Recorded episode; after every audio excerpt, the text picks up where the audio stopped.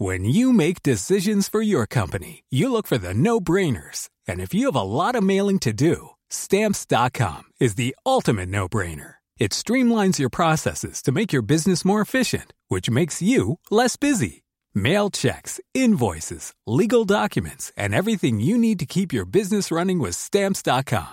Seamlessly connect with every major marketplace and shopping cart. Schedule package pickups and see your cheapest and fastest shipping options from different carriers. With rates up to 89% off USPS and UPS rates. And with the Stamps.com mobile app, you can take care of mailing and shipping wherever you are. Make the same no-brainer decision as over 1 million other businesses with Stamps.com. Sign up with Code PROGRAM for a four-week trial, plus free postage and a free digital scale. No long-term commitments or contracts. That's stamps.com. Code program.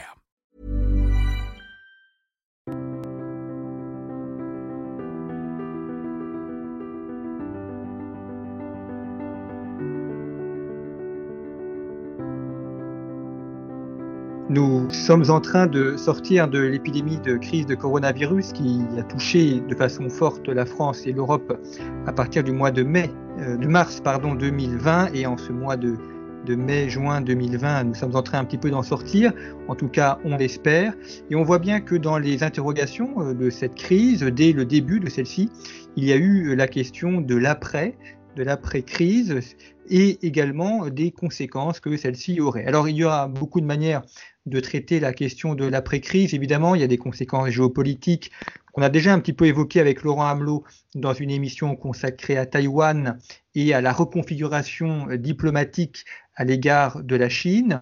Et je voudrais cette semaine aborder une question euh, un petit peu connexe, euh, mais néanmoins extrêmement importante pour la géopolitique, qui est celle euh, du management, qui est celle de la conduite des hommes, de la situation, de la conduite en situation de crise également, parce que c'est bien ce que nous avons connu. Face à une situation qui n'était pas prévue ou qui était mal prévue, on a vu aussi une société française s'organiser de façon extrêmement rapide. Je pense notamment aux entreprises qui ont quelques heures ont organisé le travail à distance, euh, euh, d'autres qui ont appris à se réorganiser, euh, parfois avec plus ou moins de difficultés. En tout cas, c'est un sujet qui est important au niveau économique, au niveau de la gestion des hommes, du commandement. Et pour aborder ces sujets, je reçois cette semaine Philippe Ziberzan. Bonjour. Bonjour. Merci beaucoup d'avoir accepté notre invitation. Vous êtes professeur à, l'EM Lyon Business School. Vous avez publié plusieurs ouvrages sur les questions d'économie de, l'entreprise, de gestion des risques et de, management, euh, notamment euh, des ouvrages consacrés à la, rupture stratégique, où vous étudiez de nombreux exemples d'entreprises. Je pense notamment à l'entreprise Kodak. On aura peut-être l'occasion euh, d'y revenir parce que c'est un sujet intéressant d'entreprise qui, qui s'adapte. ou qui ne s'adapte pas d'ailleurs dans le cas de Kodak aux évolutions technologique. Euh, lorsque l'on parle de la, ces questions de, l'après-coronavirus, de la manière euh, d'agir, quelle réflexion ça vous inspire par rapport à une situation de crise qui est assez inédite dans la manière dont celle-ci est arrivée et également dans la façon dont les entreprises répondent à ce risque stratégique? Alors, euh, c'est une question qui est, très très vaste. Euh, D'abord, effectivement, vous avez raison de souligner que bah, je crois que tout le monde en a conscience que ça a été une incroyable surprise, euh, puisque jusque, jusque très tard, on n'avait absolument pas conscience qu'on allait être en confinement. Donc, ça représente une, surprise, un choc très fort. Alors évidemment pour, pour les gouvernements, pour les, structures de santé, mais, euh, mais aussi pour les, pour les organisations, les entreprises. Euh, ce qui est intéressant, c'est, vous, vous l'évoquiez dans votre introduction, c'est euh, pour beaucoup de... Alors moi je suis plutôt dans le monde des entreprises. Euh, pour la plupart d'entre elles, pas toutes, mais la plupart d'entre elles, il y a eu une, réaction très forte euh, le, système s'est adapté euh, relativement rapidement. Euh, d'ailleurs, d'ailleurs, beaucoup de collaborateurs, de cadres, de dirigeants parlent de, moments exaltants puisque les situations de crise, alors sans, ignorer bien sûr les, très grandes difficultés sanitaires et, personnelles, mais, mais, sont aussi des, situations dans lesquelles les barrières tombent, les, procédures sont allégées, il y, a une, forme de liberté, on, est tous sur le pont. Et, je crois que ça peut rappeler certaines situations de, guerre entre guillemets ou situations exceptionnelles et tout le monde tout le monde va à la bataille avec quelque chose de très exaltant. Euh, donc, ça, ça a été vraiment vécu par les, les organisations, je dirais, de l'intérieur. Après, euh, parler de l'après me semble un peu présomptueux, euh, parce qu'il faut savoir de, l'après de quoi. Alors, on est après le choc, ça c'est sûr. Le choc, il a été, on, va dire, les, les, 15 premiers jours. Donc, on est vers la mi-mars, hein, quand, chacun prend conscience que, la France est touchée et qu'il y aura un énorme impact. Euh, mais, mais on n'est pas dans un événement. Les, grandes ruptures et les, épidémies ne font pas exception à ça, ne euh, sont pas juste des, points dans le temps, hein, ce sont des, processus, c'est-à-dire quelque chose qui se, développe sur une période de temps assez longue. Donc on sait que, pense que le virus a démarré en octobre-novembre, euh, avec des conséquences d'abord sanitaires, puis sociales, puis désormais économiques, euh, peut-être politiques, voire géopolitiques. Euh, donc je ne suis pas très à l'aise avec l'idée de parler d'après, parce que je crois qu'on est dans un long pendant, c'est-à-dire que bah, même aujourd'hui, on ne sait pas encore si le déconfinement sera définitif et que finalement bientôt euh, les, questions sanitaires seront derrière nous, ou si on ne va pas être obligé de vivre avec ce virus pendant des semaines, voire des mois, voire des années. Euh, beaucoup, beaucoup d'incertitudes. Donc on est, on est plus dans un pendant avec des phases successives, éventuellement des retours en arrière. Donc un maintien très fort de l'incertitude comme contexte un peu, un peu fondamental. Alors justement, vous faites une distinction entre l'incertitude et le risque, euh, qui n'est pas tout à fait la même chose.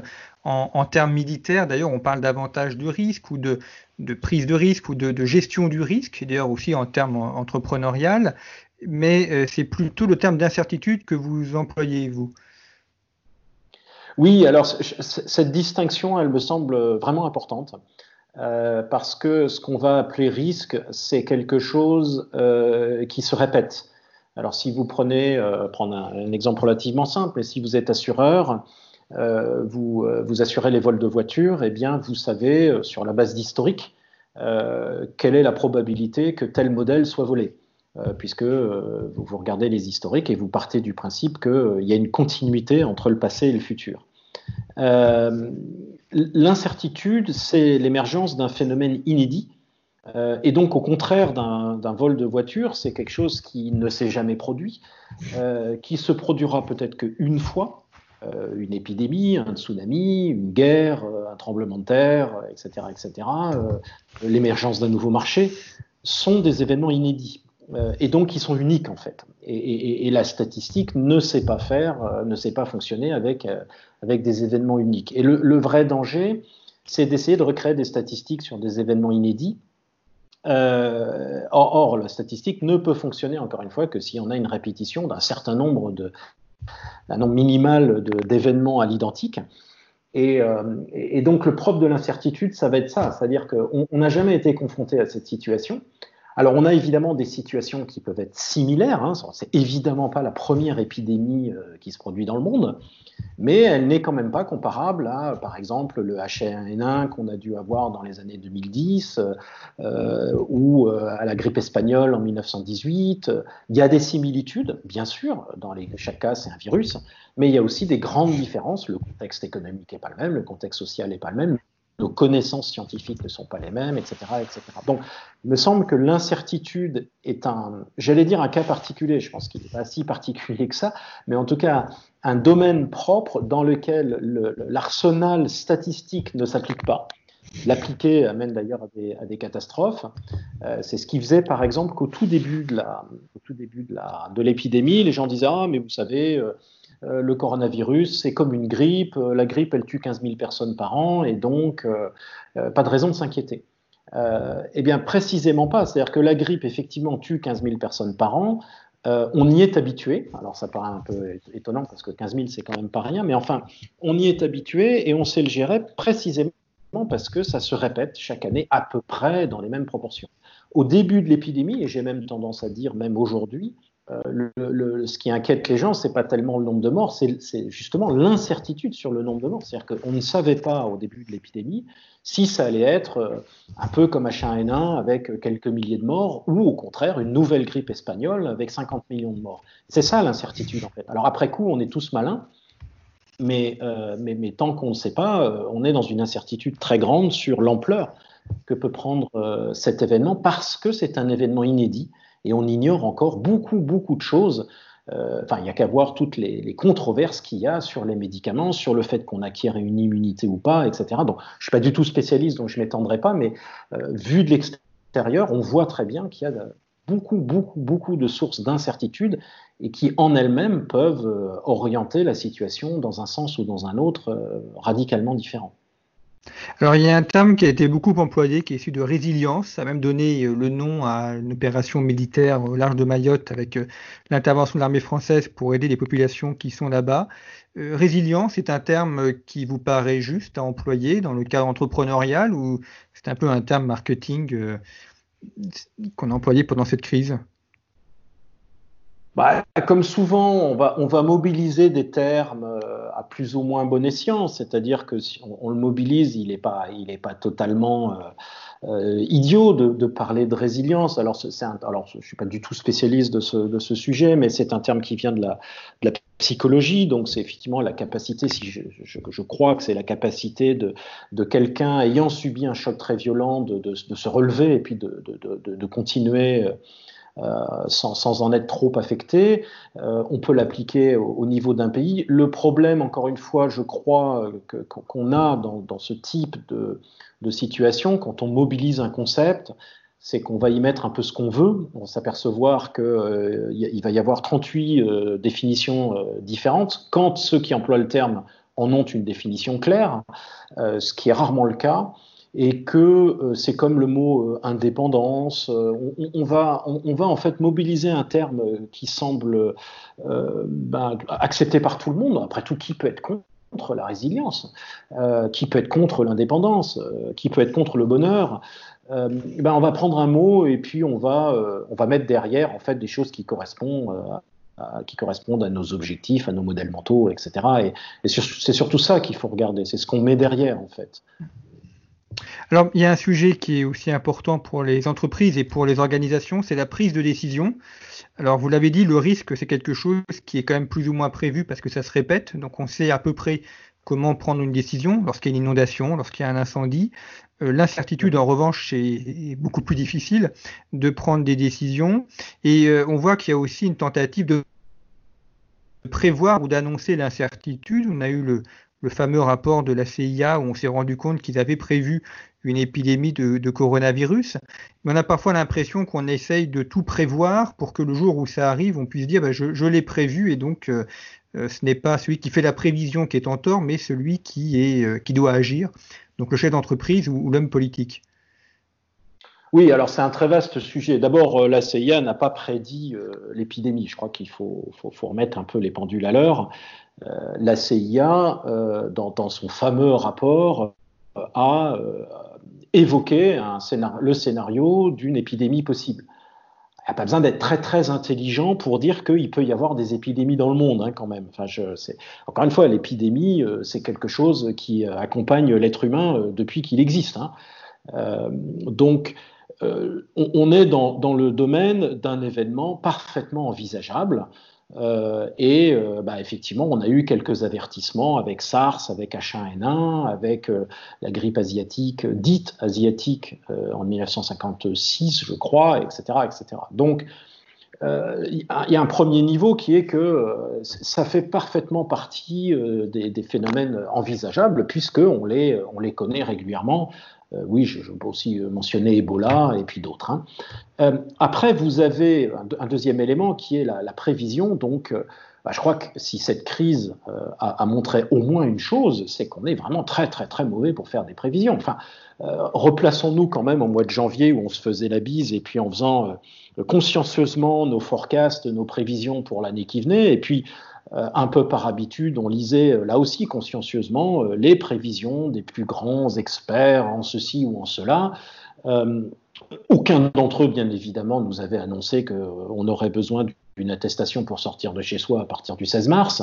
Euh, tout ce qu'on a vécu depuis un mois a fait voler en éclats des choses qui étaient absolument évidentes euh, et, qui n'avaient absolument pas été prévues. Donc, de grâce, si on pouvait au moins, euh, comme leçon de ce qu'on a vécu depuis un mois, se dire qu'on est vraiment très mauvais pour prédire, puisque nous vivons dans un monde d'incertitude, on aurait fait un immense progrès. Donc je ne crois pas du tout que c'est ce qui va se passer malheureusement, parce que l'attrait de la prédiction est, trop fort, c'est tellement tentant, et d'ailleurs, moi, les entreprises avec lesquelles je travaille sont plus dans un, dans un mode Oh, euh, il y a eu une crise, nos scénarios ne sont plus valables, remettons à jour nos scénarios. Voilà. Donc là, dans la catégorie, j'ai pas vraiment compris ce qui s'est passé, et je pense que ça se pose là, mais on en est, on en est là. Alors après, vous avez un, troisième niveau qui est, euh, qui est le, jeu bureaucratique. Toute agence, euh, quelle qu'elle soit d'ailleurs, hein, euh, privée, publique, service secret, département d'intelligence économique, etc., n'a qu'une hantise, c'est évidemment de se faire prendre en n'ayant pas prévu quelque chose qui s'est passé. Donc, tout le monde sait bien que la, pratique de ce genre de rapport, bah, c'est de se couvrir, donc c'est de travailler sur des choses suffisamment ambiguës, un éventail de possibilités relativement large, euh, des notes de bas de page qui nous permettent d'annoncer un événement A euh, dans le texte, de mettre une petite note pour mentionner qu'il n'est pas sûr que A se produise et qu'il est possible qu'en fait le contraire, c'est-à-dire B, se produise. Et comme ça, on est à peu près couvert, euh, quoi qu'il se passe. Donc ça, c'est un jeu je dirais, un jeu sociologique ou un jeu bureaucratique dont, on ne doit pas être dupe, euh, parce que après le jeu, comme le lundi matin, on est tous intelligents euh, à propos du match, comme on passe notre vie, euh, l'être humain passe sa vie à faire des prédictions, il y a des milliards de prédictions qui sont faites chaque jour. la plupart d'entre elles, par définition, puisque c'est impossible, sont fausses. Mais après coup, on peut toujours aller en trouver une euh, eh bien, qui, à qui les événements ont donné raison. Est-ce que pour autant c'était une vraie prédiction? Évidemment non, mais euh, c'est un jeu euh, tout à fait classique, mais on ne doit pas en être dupe. Et pour une, entreprise, comment elle peut s'organiser entre d'un côté la, nécessité quand même d'essayer de prévoir un petit peu pour s'adapter au risque, et de l'autre l'impossibilité qu'il y a de tout prévoir? Bah, Effectivement, je crois que alors, il n'y a, pas de recette miracle, hein, puisque le propre de l'incertitude, c'est d'être une espèce de, zone euh, grise. Euh, mais, effectivement, je crois qu'il y a déjà une appréciation des différentes, euh, des différentes zones de son environnement. C'est-à-dire qu'il y a des choses qui sont quand même majoritairement dominées par, par, le risque, donc des répétitions d'événements, etc., dans lequel on va pouvoir appliquer on va dire, un jeu un peu statistique, euh, dans, lequel des, écarts à la moyenne euh, donneront des équilibres un peu stables. C'est-à-dire qu'au fur et à mesure qu'on s'éloigne dans le temps, euh, on a tendance un peu à être amené à la moyenne. Donc ça, c'est, on a des environnements comme ça, on peut les gérer. Donc je parlais de, façon un peu caricaturale tout à l'heure de l'assurance.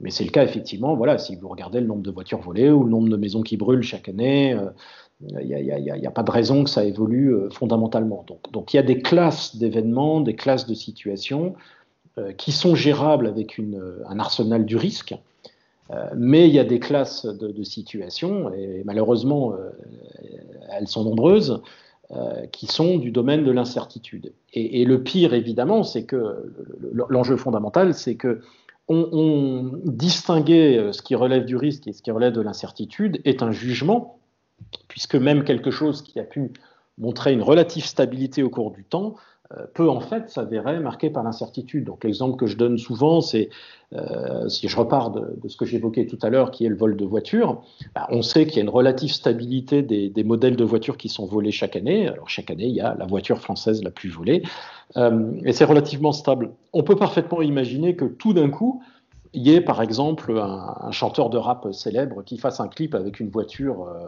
euh, X ou Y, et tout d'un coup, ça devient la voiture euh, la plus volée. Et donc là, vous avez euh, l'hypothèse qui était celle de la continuité des conditions qui vous permettait de faire des prédictions. Cette hypothèse n'est plus vérifiée, et donc vous avez bah, ce qu'on vit là, c'est-à-dire une surprise, un changement des conditions fondamentales qui fait que vous avez basculé du risque vers l'incertitude. Et donc, la, logique de l'incertitude, elle ne va pas être statistique, elle va être plus créative, c'est-à-dire que là, on va être dans le domaine plus de, l'entrepreneuriat, c'est-à-dire l'incertitude, c'est quelque chose qui se gère en créant des options, en étant créatif, plus que de façon statistique. Donc il y, a des, espèces de postures fondamentales qui sont radicalement différentes. En fait. Alors parmi les ouvrages que vous avez publiés, il y en a un qui est paru en, 2015 chez Personne qui s'intitule Relever le défi de l'innovation de rupture. Et donc dans cet ouvrage, vous, analysez ce concept d'innovation de rupture et vous montrez euh, comment les entreprises s'en sont plus ou moins tirées. Euh, avant de voir comment on peut appliquer ce concept à la, crise actuelle, peut-être est-ce que vous pourriez euh, résumer en, quelques mots ce que c'est l'innovation de rupture et en quoi c'est un concept important à prendre en compte pour les entreprises?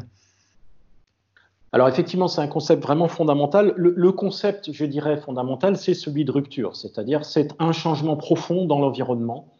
Ce changement pouvant être euh, technique ou social ou euh, religieux, ou voilà. Donc, les, conditions d'exercice vont changer radicalement. Euh, et euh, alors après, l'innovation de rupture, ça va être quand, ces conditions changent euh, comme résultat de l'action d'un acteur en particulier. Donc, ça peut être par exemple Airbnb qui, qui, démarre en, en, 2008, donc qui va, alors pardonnez-moi l'anglicisme, disrupter l'industrie hôtelière mais on peut avoir, c'est souvent le cas, des ruptures qui ne sont pas euh, pilotées par un acteur en particulier. Alors là, c'est tout, le changement technologique ou les évolutions sociétales, ou ce qu'on voit en ce moment avec le virus, hein, puisque c'est une rupture profonde, mais qui n'est pas euh, d'origine humaine.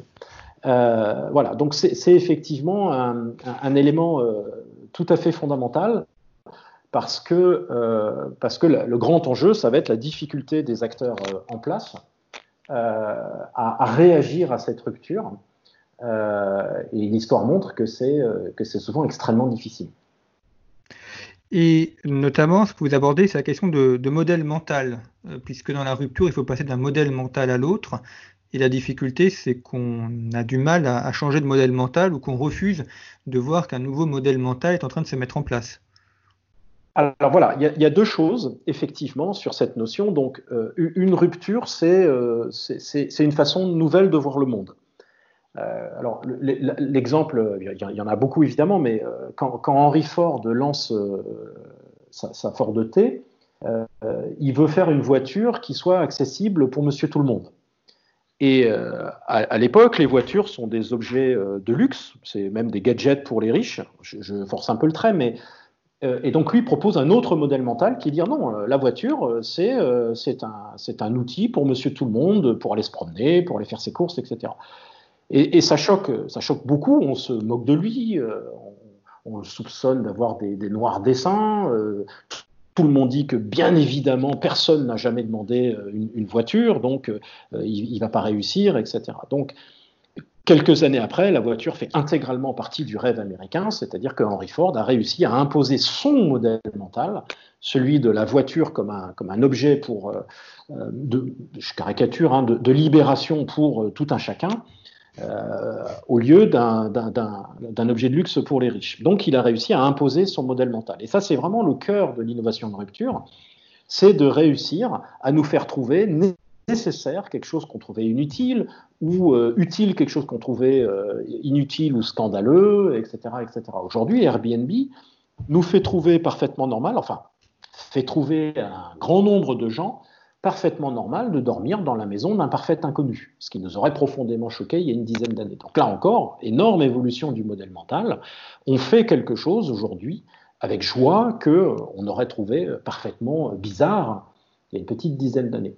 Alors, à partir de là, il va y avoir deux difficultés. Donc, la première difficulté, bien évidemment, c'est qu'une rupture met en avant quelque chose qu'on va pouvoir trouver euh, inutile, ridicule, scandaleux, voire moralement condamnable. Et donc, on va vouloir y résister. Euh, euh, et, ça, toutes les innovations ont subi ça. Enfin, c'est fascinant de voir à quel point, par exemple, la bicyclette a été attaquée par les moralistes, les livres ont été attaqués par les moralistes, la, radio a été attaquée sur des, etc., etc. Donc, premièrement, effectivement, la rupture met en avant, promeut un modèle mental qui peut nous paraître très choquant, notre, réaction va être de dire bah non, c'est pas possible, on peut quand même pas dormir chez des gens qu'on connaît pas, euh, c'est dangereux, c'est pas moral, etc. Et le, deuxième, c'est que au sein d'une organisation existante, on va avoir un conflit puisque euh, il va y avoir émergence d'un nouveau modèle qui correspond à un modèle d'affaires et en conflit avec notre modèle existant. Alors, vous évoquiez Kodak tout à l'heure, hein, c'est effectivement le, cas euh, presque typique. Hein. Kodak, euh, Kodak a vu venir euh, le numérique, hein. c'est d'ailleurs Kodak qui a inventé les appareils photo numériques, les premiers. Donc, ils savaient très bien que le numérique arrivait, ils avaient les moyens de le faire, ils avaient les ressources.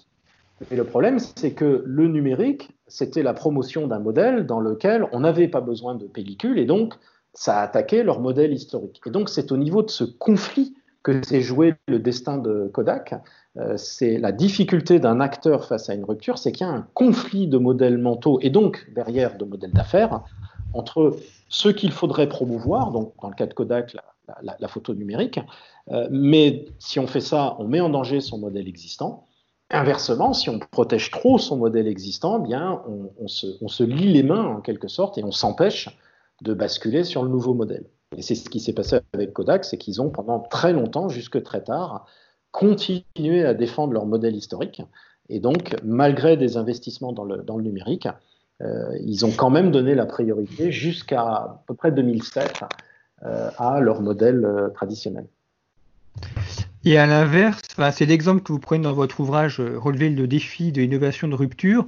on a l'exemple de, de, Fuji, Fujifilm, qui est le concurrent japonais de Kodak, euh, qui lui s'en est sorti, alors qui a complètement abandonné la photographie pour passer, enfin pour rester dans la chimie ou pour développer davantage le secteur chimique.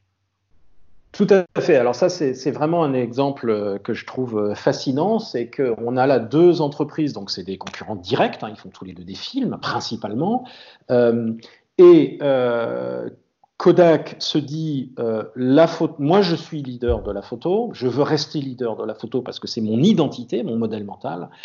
Et donc si la photo devient numérique, il faut que je devienne euh, expert du logiciel. Donc j'abandonne euh, mon, modèle de chimiste et que j'aille vers un modèle d'informaticien. Et, et, ça réussit pas.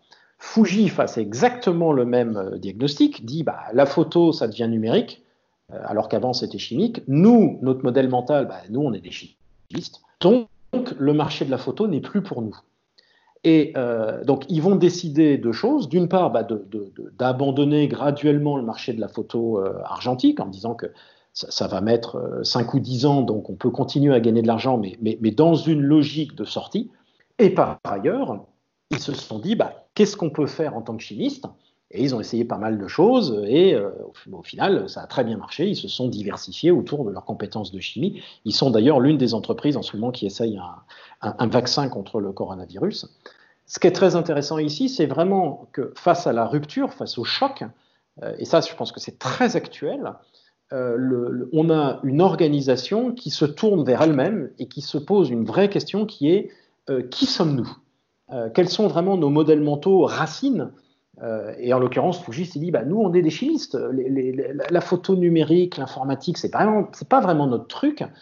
C'est pas une question de moyens, parce que Fuji avait des moyens colossaux. Ils auraient pu recruter 10 000 ingénieurs, etc., etc. Mais ils se sont dit, c'est pas nous. Nous, on est des chimistes. Et donc, face à la difficulté, ce recentrage sur soi-même, une compréhension profonde de qui nous sommes, et à partir de là, refaire de la stratégie, euh, ça me semble tout à fait fascinant et, Fuji est un, exemple magnifique de réussite euh, face à la rupture. Alors, par rapport à la rupture, il y a le concept de télétravail qui est arrivé euh, massivement pendant cette crise de coronavirus. On a vu beaucoup d'entreprises, enfin, la plupart des entreprises ou des métiers s'y sont mis, du moins ceux qui le pouvaient. Et on a vu aussi beaucoup d'entreprises le faire du jour au lendemain. C'est-à-dire dans, dans, beaucoup d'endroits où c'était pas envisageable, ou alors c'était fait de manière très homéopathique. Euh, en quelques heures euh, de l'annonce du confinement, euh, tout le monde s'y est mis, quasiment. Enfin, du moins pour les métiers pour lesquels c'est possible. Est-ce que ça, d'après vous, c'est quelque chose qui peut rester une fois que le déconfinement sera complètement fait, ou est-ce que le, télétravail est uniquement un moment et que finalement, dans l'organisation d'une entreprise, les, choses vont reprendre leur cours à la fin de l'année 2020 alors, c'est une question, euh, c'est une question qui est, très intéressante parce qu'elle est tout à fait symptomatique de, ce qu'on a vécu et de ce qu'on va vivre, je pense. et, le télétravail condense plein de choses. Donc moi je suis pas du tout un spécialiste du travail, donc je vais parler de ce sujet plus comme je dirais un observateur de l'innovation et, des pratiques organisationnelles que spécialiste du travail. Hein. donc petit, petit, petit avertissement, mais c'est aussi intéressant parce que ça, ça, combine euh, la technologie, euh, les modes de travail, etc. etc. Donc c'est effectivement un sujet fascinant. Alors, euh, vous, l'avez dit, les entreprises se sont, se sont converties, si j'ose dire, au télétravail en 24 heures. moi, j'ai rencontré plusieurs dirigeants qui m'expliquaient que trois jours avant le confinement, ils expliquaient à leurs collaborateurs que le télétravail, c'était impossible, que jamais l'organisation pourrait fonctionner. Et trois jours après, le télétravail sauve l'organisation. Donc là, il y a une espèce de choc. Euh, certains d'entre eux étaient encore un peu euh, ébranlés euh, que, la crise ait, aussi brutalement et rapidement remis quelque chose en question qui leur semblait tout à fait fondamental. C'est quand même la base d'une organisation, c'est comment on travaille ensemble. Et, et, là, on a, en quelques heures, changé une base fondamentale. Euh, alors, vous l'avez dit, hein, évidemment, ça ne concerne que les, que les emplois qui peuvent, être, euh, qui peuvent être faits à distance. Donc déjà, on est sous un, sous un, sur un sous-ensemble de, de, l'ensemble des, des, métiers. Euh, et après, ça va poser plein de, questions, puisque, alors, en un sens, tout le monde vous dit euh, c'est formidable. En même temps, euh, on sait aussi que le télétravail est, fatigant parce qu'il il, brise euh, quand même en, partie le lien, entre, enfin, la, séparation entre la vie professionnelle et la vie personnelle. Alors, à certains, ça convient remarquablement bien, à d'autres moins. Euh, donc, la question, c'est maintenant que, soyons positifs et optimistes, le déconfinement est engagé. Euh, ce qui va se passer. Alors, normalement, euh, ce qui devrait se passer, c'est dire ah ben, on a tous vu que ça marchait, donc c'est formidable. À partir de maintenant, on va tous passer en télétravail. Euh, je crois que la réalité de l'organisation, c'est plus complexe que ça, parce que ce que l'on sait, c'est que les intentions, qui sont plus de télétravail, finalement, je suis assez bien chez moi, etc., etc., risquent de se heurter, encore une fois, au modèle profond de l'organisation et, et, et, de la façon dont les organisations sont gérées. Et là, on sait bien que c'est l'intérêt d'un collaborateur d'être pas trop loin de son chef, euh, parce que la crainte, c'était d'ailleurs un des gros freins au télétravail euh, jusqu'à ces dernières années. Il n'était pas juste euh, chez les entreprises qui avaient finalement souvent peu confiance en leurs collaborateurs et qui se disaient, bah oui, mais enfin, si Dupont travaille chez lui, est-ce qu'il travaille vraiment? Et de l'autre, un manque de confiance également des collaborateurs qui pouvaient se dire bah oui mais moi euh, je sais que si mon chef me voit pas euh, il va penser que je travaille pas et donc je serai pas promu euh, à la fin de l'année. Donc là on est vraiment au cœur des encore une fois des, modèles mentaux profonds individuels et, collectifs au niveau de l'organisation. Et que si ces questions là ne sont pas mises sur la table on risque d'avoir ce que moi j'appelle un élastique identitaire, hein, c'est-à-dire que bah, ces modèles euh, vont revenir au galop, ils vont se, se, se, se, réimposer par la force. Alors la crise les a mis de côté temporairement, euh, mais la, sortie de crise va faire que euh, il est fort possible que la superstructure, l'expression des modèles mentaux profonds de l'organisation, euh, siffle la fin de la récréation. En tout cas, je, crois que c'est une issue qui va être un petit peu plus compliquée qu'on qu qu peut le penser là maintenant. Et puis cette question, alors elle a des conséquences euh, en termes de management, mais aussi des conséquences géopolitiques, puisque si jamais euh, le télétravail euh, se généralise, ça veut dire que l'organisation des villes va changer. Alors certains y voient un aspect positif en disant bon, on va déconcentrer les grandes métropoles et puis on va vivifier les campagnes, mais ça peut aussi amener à une délocalisation, pas simplement des villes vers les campagnes, peut-être aussi vers d'autres pays, puisqu'après tout, si on peut télétravailler depuis l'Auvergne sans être à Paris, pourquoi est-ce qu'on ne télétravaillerait pas depuis l'Afrique du Sud ou, les Bahamas? Donc on, a beaucoup parlé de, relocalisation et, en même temps, avec le télétravail, on se rend compte qu'on pourrait aller vers une délocalisation maximale de certains types de métiers. Bah, absolument. C'est-à-dire que le, propre d'une crise, c'est de révéler euh, des, modèles profonds. Euh, donc là, on a quand même des gens euh, dont on a pu vérifier euh, pour certains qu'on pouvait se passer d'eux pendant un mois et demi. Parce que rien faire à distance ou rien faire au bureau, euh, ça change pas grand-chose. On, a des cas de, gens qui sont très réticents à revenir au bureau et qui, effectivement disent bah, attendez, moi, ça fait un mois et demi que je travaille de chez moi, ça s'est plutôt bien passé, donc j'ai pas envie de revenir au bureau. Et, pas seulement pour des raisons de, sanitaires. Hein. Et, donc, on a euh, en ce moment même des, dirigeants qui se disent bah, euh, là, mes équipes, ils n'ont pas très envie de revenir au bureau.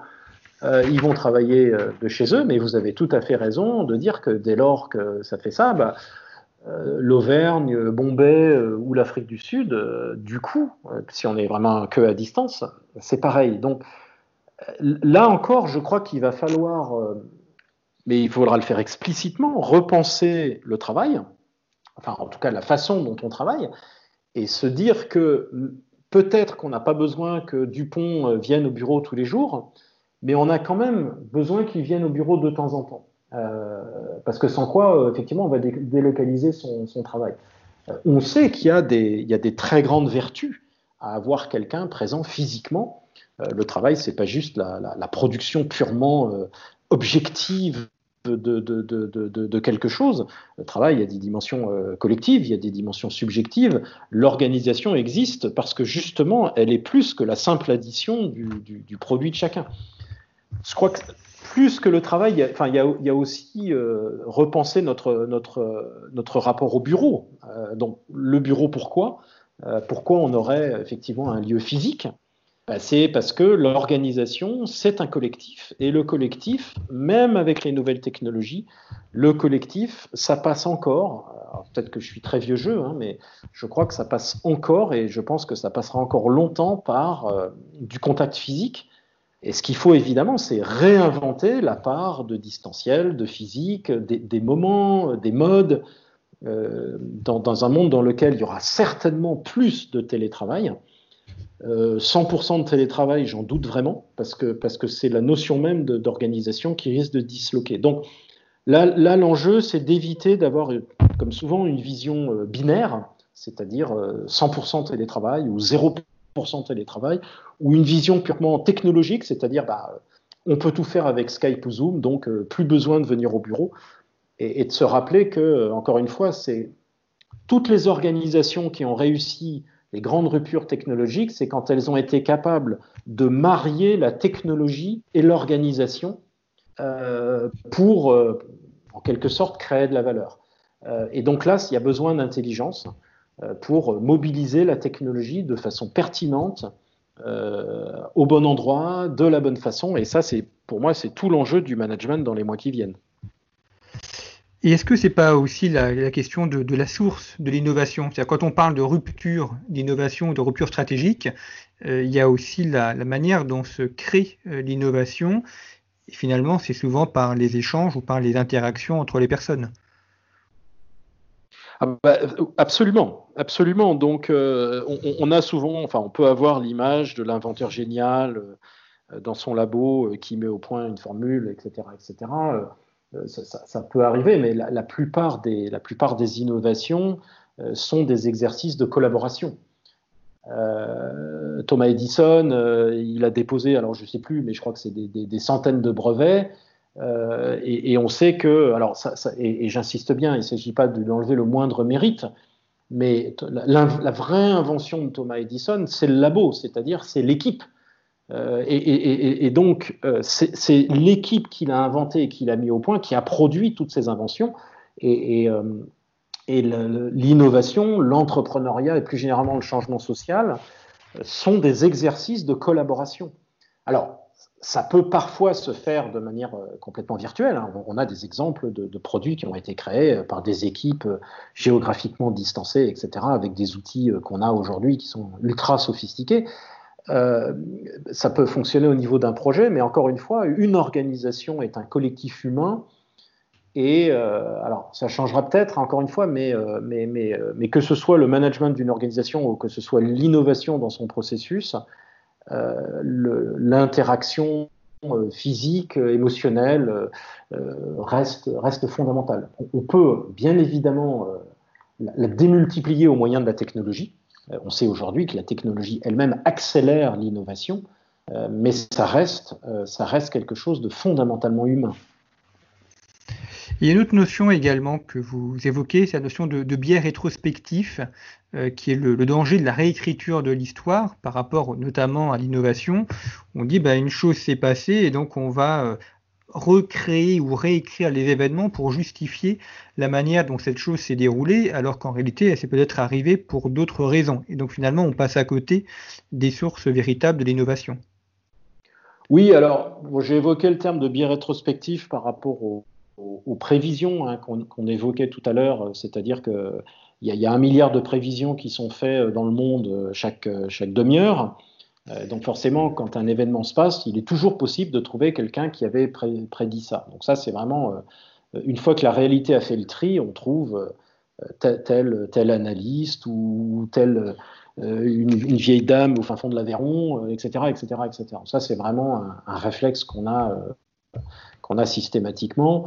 après, effectivement, la, réécriture, la réécriture de, de l'innovation, elle est elle est, extrêmement fréquente. On, a l'impression que, les innovations devaient arriver. Euh, d'ailleurs, euh, on, cesse d'appeler innovation quelque chose qui marche. Euh, on est une génération pour laquelle le téléphone mobile n'est plus une innovation parce que ça nous semble tellement naturel. mais, ça n'a pas toujours été le cas. Et donc, on oublie que la plupart des innovations ont été tout sauf naturelles, que la plupart des innovations ont fait l'objet d'une très forte résistance, voire d'une très forte hostilité. Euh, et, tout, hein, j'évoquais tout à l'heure euh, la bicyclette, la radio, enfin, je me souviens plus de son nom, mais l'inventeur de la, première communication euh, radio entre le, sol et, un bateau a été mis en prison parce que quand il a annoncé qu'il allait faire ça, le juge a estimé que comme c'était physiquement impossible, il mentait à ses investisseurs. Donc il a passé trois semaines en prison. Euh, et on pourrait multiplier comme ça les exemples de la façon dont les, innovations ont été accueillies de manière extrêmement hostile par des gens qui, quelques années après, euh, étaient des utilisateurs de la dite innovation et trouvaient parfaitement naturel de, l'innover, de, l'utiliser. Donc ça, c'est une constante. Euh, c'est une constante. De même que dans quelques semaines, je pense qu'on aura complètement oublié le choc qu'on a vécu et avec, euh, avec, avec, le virus. Euh, ça sera largement, on trouvera quelqu'un qui l'avait prédit, on dira que, etc., etc. On a tendance à oublier à quel point les événements nous ont choqués et à quel point on ne les avait pas prédits. Alors il y a effectivement une tendance à oublier, puis il y a aussi une tendance à créer des boucs émissaires. Dans, un article que vous avez publié sur Contrepoint le 7 mai dernier, euh, vous traitez de la, polémique sur les masques, où on, a connu un manque de masques en France. Les, grandes surfaces ou des, grands opérateurs euh, ont réussi à s'en fournir et donc à, à pouvoir les vendre à la population. Et euh, cela a, finalement créé euh, euh, plus de désagréments pour certains opérateurs. D'ailleurs, Michel-Édouard Leclerc est intervenu publiquement en expliquant les prix pratiqués et comment ils avaient réussi à trouver ces masques. Et donc, au lieu de les remercier pour les masques qu'ils ont réussi à fournir, on s'est retrouvé dans une attaque à l'encontre de ces supermarchés qui fournissaient des masques. Oui, alors ça c'est un trait euh, peut-être très, français parce que ce qui, a choqué, euh, et, pas tout à fait à tort d'ailleurs, c'est, le fait que ça faisait des semaines que les personnels hospitaliers euh, manquaient de masques, ce, qui est quand même, ce qui est quand même gênant. et puis, donc le gouvernement avait pendant assez longtemps interdit, ou en tout cas exigé d'avoir en quelque sorte le monopole de l'achat des masques. Donc euh, personne n'avait le droit d'en vendre. Et puis finalement, euh, ils ont autorisé notamment la grande distribution à vendre des masques. Euh, et la grande distribution, elle a fait bah, ce qu'elle sait faire, c'est-à-dire que ses clients lui demandent des masques, donc elle prend son téléphone et puis elle met ses acheteurs à l'écoute du monde, et puis elle envoie quelqu'un en Chine, et puis le gars, s'il se débrouille bien, il revient avec 12 avions remplis de masques. C'est son métier. Euh, et, donc, euh, ça a beaucoup choqué les gens, mais effectivement, le, biais, c'était euh, plutôt que se demander pourquoi on n'était pas capable, après six semaines de crise, d'avoir des infirmières qui avaient des masques, on est tombé à, bras raccourcis sur pauvre Michel-Édouard Leclerc, qui lui avait réussi à en trouver. c'est assez étrange d'attaquer ce qui marche plutôt que se demander pourquoi Ce qui ne marche pas ne, marche pas. Peut-être, je ne sais pas si c'est un biais, c'est un modèle mental. on préfère trouver un coupable euh, que, que de se féliciter ce qui marche. Peut-être nous avons effectivement un modèle qui est plus tourné vers le, négatif que le positif. Alors, dernière question, Philippe Silberzan, puisque nous arrivons au terme de cet entretien. Même si euh, cette question euh, du coronavirus n'est pas encore terminée, nous sommes encore dans le pendant.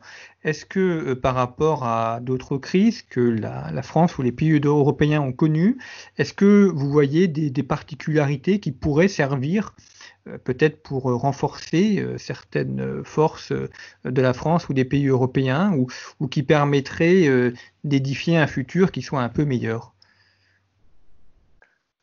c'est un peu la question à, 10 milliards d'euros. c'est souvent, vous savez, vous connaissez cette expression qu'il ne s'agit pas juste de gagner la guerre, mais il faut aussi gagner la paix. Euh, c'est pour moi, c'est tout l'enjeu. On est, encore une fois, vous avez raison, on est encore dans le pendant, hein. on, est, loin, je pense, d'être sorti du virus. Euh, donc euh, voilà, ceci étant dit, on, peut un peu se projeter dans entre guillemets, après le choc, euh, donc là, on se retrouve face à une situation économique qui va quand même être très très très très compliquée, donc nécessairement des situations individuelles très compliquées, de gens qui vont perdre euh, leur travail, leurs revenus, euh, leur entreprise, etc. Donc ça, c'est quand même un contexte très lourd. je crois que ce qui va vraiment jouer, c'est le sens qu'on va donner à ce qu'on a vécu, à ce qu'on vit. toute crise remet, ébranle fortement nos modèles mentaux. Or, ça, c'est identitaire. Donc, on a une remise en question euh, identitaire, et c'est vrai au niveau individuel, c'est vrai au niveau collectif, c'est vrai au niveau national ou, euh, multinational, donc euh, l'Europe en l'occurrence, parce que la crise peut mettre en évidence des fragilités très fortes, on, l'a vu quand même. moi, je pense qu'elle met aussi en évidence des forces. parce que, juste, je tiens quand même à rappeler qu'on nous a expliqué au début de la crise qu'on n'aurait plus à manger. Or, les, rayons sont pleins. Euh, vous allez à Carrefour, euh, les rayons sont pleins. Euh, donc, célébrons quand même le fait que le système s'est incroyablement adapté et a continué à nourrir la population de manière très très confortable, malgré d'énormes difficultés. Donc, je ne sais même pas comment les équipes logistiques de la grande distribution ont réussi à fonctionner, parce que tout le monde trouve ça normal. moi, je trouve ça admirable, au passage. mais derrière, le, grand enjeu, c'est le récit qu'on va donner de, cette affaire-là. Et, on le voit bien, euh, la bataille a déjà commencé. Hein. toute crise euh, remet en question les modèles mentaux dominants, donc ça crée une espèce d'espace au sein duquel il n'y a pas encore de narration, il n'y a pas encore de grand récit. Et donc, euh, chacun va essayer de placer son grand récit. Donc là, c'est le domaine des gens qui vous disent, je cite, la crise du coronavirus montre bien que trois petits points. Et puis chacun remplace les trois petits points par, euh, par sa lubie à lui. Euh, donc je ne vais pas en citer pour euh, vexer personne, mais on, voit bien que tous, quels que soient d'ailleurs les, bords politiques, il hein, n'y a pas d'exclusive, chacun va expliquer que la crise du coronavirus prouve bien que c'est lui qui avait raison. Donc je crois que l'enjeu, c'est soit on accepte ça et donc on va se retrouver avec un grand récit dans, dans quelques mois dont on sera prisonnier, euh, comme Adolf Hitler l'a fait en 1918. Hein, euh, c'est-à-dire que quand il a réussi à convaincre les Allemands que si l'Allemagne avait perdu la guerre, c'est parce qu'il euh, y avait eu en gros une trahison des sociodémocrates et des juifs, et que c'était pas l'armée allemande qui avait perdu la guerre, mais c'était des traîtres, il a réussi à imposer ce grand récit, cette, narration. Et ça a évidemment facilité son accès au pouvoir. Bah, on est un peu dans la même situation parce que si, si certains grands récits gagnent, il y aura des implications euh, politiques euh, très très fortes. Donc je crois que ce qu'il faut, c'est que, à, moins de souscrire à certains de ces grands récits, auquel cas il suffit d'attendre, euh, je crois que pour moi, gagner la paix, si je puis dire, si je reprends cette image, c'est s'emparer de, cette notion de grand récit et de ne pas laisser bah, certains acteurs imposer ce récit aux citoyens. Bien, merci beaucoup, Philippe Silberzan, d'avoir évoqué avec nous ces questions euh, de management de risque et d'incertitude. Je rappelle deux de vos ouvrages, mais les auditeurs peuvent retrouver toutes les références sur le site de Conflit. En 2015, Relever le défi de l'innovation de rupture chez Pearson. Et en 2019, Stratégie modèle mental, craquer enfin le code des organisations pour les remettre en mouvement. Ça, c'était paru chez Diacino. Voilà, donc toutes les références sont à retrouver sur notre site internet.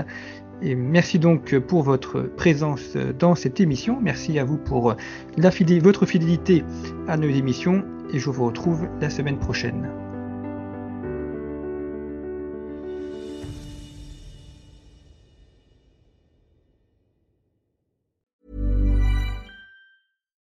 When you make decisions for your company, you look for the no-brainers. And if you have a lot of mailing to do, stamps.com is the ultimate no-brainer. It streamlines your processes to make your business more efficient, which makes you less busy. Mail checks, invoices, legal documents, and everything you need to keep your business running with stamps.com. Seamlessly connect with every major marketplace and shopping cart Schedule package pickups and see your cheapest and fastest shipping options from different carriers with rates up to 89% off USPS and UPS rates. And with the stamps.com mobile app, you can take care of mailing and shipping wherever you are. Make the same no-brainer decision as over 1 million other businesses with stamps.com. Sign up with code program for a 4-week trial plus free postage and a free digital scale. No long-term commitments or contracts. That's stamps.com. Code program.